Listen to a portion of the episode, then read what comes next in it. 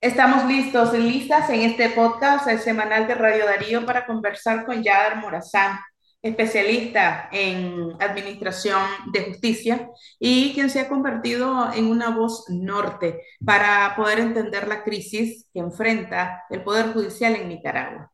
Desde el exilio eh, aporta pues diferentes puntos de vista para medios de comunicación y hoy se encuentra con Radio Darío. Hola, eh, Yader Morazán. Gracias siempre por acompañarnos.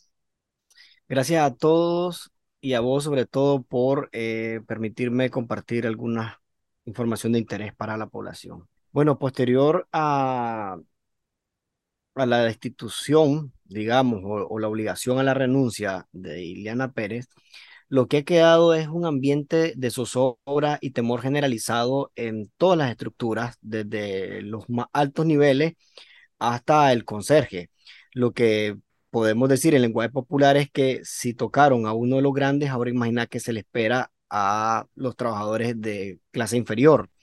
Eh, eso de alguna manera ha hecho que las actividades previas a, a las contiendas de votaciones que, que, se van a dar en estos primeros días de noviembre, eh, haya la gente asistido de manera puntual y y, de manera general, es decir, todo el mundo está asistiendo, pero siempre con ese temor, con ese temor de que, de que cualquiera puede ser el próximo. Eh, ya se habría eh, dado a conocer en algunas páginas acerca de la inminente destitución de eh, Álvaro Ramos, la presidenta del Poder Judicial. ¿Ha prosperado eh, este rumor o no? Mira, para mí sigue siendo un rumor, así como vos lo comentás, porque eh, precisamente entiendo que lo que no se quiere hacer es hacer un movimiento que provoque mayor ruido que el ruido que ya provocó el, el, eh, el caso de Iliana Pérez y el caso de Roberto Larios, entre otros también eh, está Leonidas Tapia, que es un asesor de Álvaro Ramos, eh, está la doctora Acevedo, que es la pareja sentimental de Zacarías Duarte, está también eh, la democión de Zacarías Duarte, entre otros que se han venido dando en, en ese por del Estado, unos que se conocen y otros que no se conocen. Eh, precisamente no se quiere hacer más ruido y, y esto no significa que Albaluz Ramos esté bien vista actualmente, ni, ni Albaluz Ramos ni Bermón Martínez, que es el secretario general administrativo ni Carlos Tinoco, que es el secretario general de los sindicatos a nivel nacional, son personas que están bien vistas en este contexto, pero obviamente eh, por temas o razones políticas de no causar mayor ruido, es que no se ha procedido en su contra. Entiendo. Eh, y la situación del vocero, de, ¿se ha dilucidado a nivel interno? Mira, la verdad, esos son temas que no se tocan en los pasillos de la corte. Son temas que se, que se pueden tener conocimiento o la gente no pregunta, digamos, ni siquiera por curiosidad. Antes de estos hechos, la gente no podía ni siquiera hacer comentarios sobre la situación socioeconómica que puede estar viendo el país. Vos no podías llegar a, a decir, ¿ya vieron qué caro amaneció el combustible? Porque eso puede ser malinterpretado eh, como un comentario al, adverso a, a los lineamientos del gobierno y mucho más aún un comentario referente a personas que están siendo perseguidas judicialmente hablando. Las personas no pueden tampoco llegar comentando de que, de que pueden o no pueden ir a misa. A esos niveles de radicalización, por eso es que yo hablo que la misma represión que se vive en las calles, se vive en las instituciones del Estado con la, excepción que, claro, igual que en las calles, algunas personas andan ahí por voluntad propia y otras andan obligadas. Quería consultarle, además, acerca de estos procesos de presos políticos y las defensas impuestas. Eh, hemos conocido que hay algunos defensores públicos que han asumido eh, casos. ¿Esto hasta dónde es legal? De que el Estado te imponga un abogado, un abogado público, un defensor público. Pero además, si usted conoce cuáles están siendo las represalias que se están tomando en contra de abogados privados que intentaran defender a un preso político. Mira, sería legal si hubiese, por un lado, ausencia de la voluntad de los familiares de nombrar un abogado privado de su confianza. Es decir, para no dejar en indefensión, entraría en juego un, un abogado defensor de, de, la Defensoría Pública. Eh, además, la persona tendría que tener carencias económicas, como lo dice la misma normativa de la ley que a ellos los, los rige, específicamente en el artículo 8, donde aparecen los requisitos de esa normativa.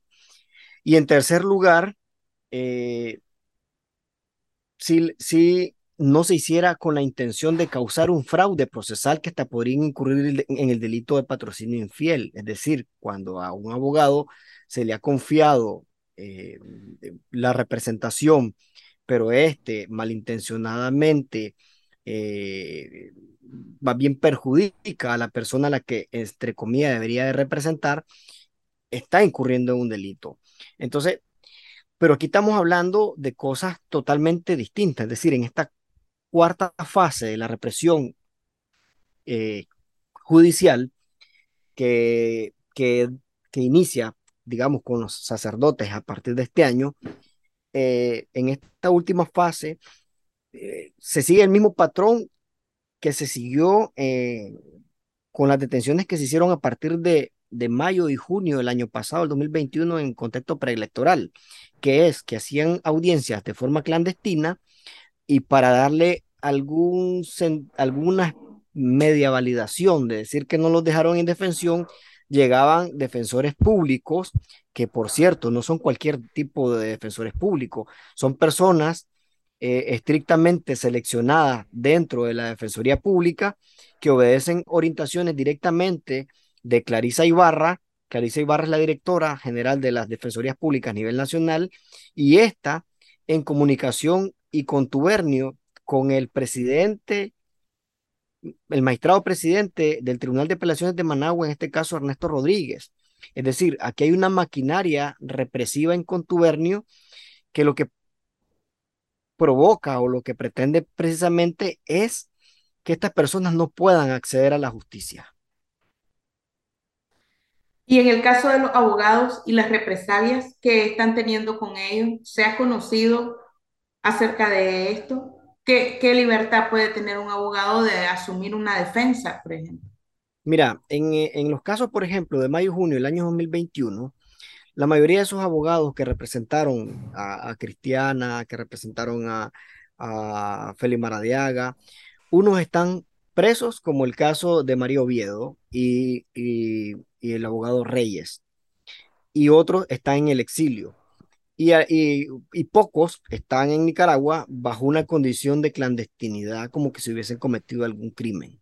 Sumado a esto también, eh, eh, ya en este, en este año, que se comenzó, digamos, la persecución a estos 12 sacerdotes, en el caso del, de Monseñor José Leonardo Urbina Rodríguez, nunca se le permitió la intervención de ley a su abogado privado que fue propuesto por la familia, el abogado de confianza de la familia.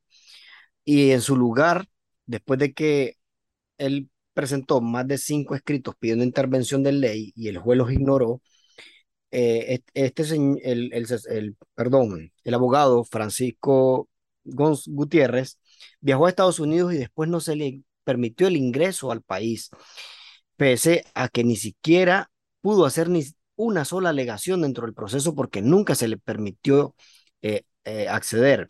Aquí hay un dato interesante y es que el juez eh, Edén Aguilar había citado a una audiencia especial para que Monseñor Leonardo Urbina nombrara un abogado de su confianza sin embargo, al parecer le doblaron el brazo, o lo que nosotros conocemos como alguna llamada telefónica, y después de esto, él canceló la audiencia y le impuso a la abogada defensora.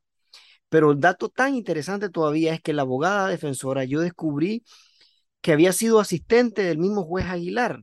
Es decir, que aquí no solamente le impone una abogada defensora eh, a la medida del régimen, sino que también incurren en una causal que podría provocar una nulidad dentro del proceso, claro, si, si hubiese quien la alegara, ¿verdad? Pero, pero ya sabemos que no hay un abogado que pueda hacerle frente eh, al proceso a favor de Leonardo Urbina.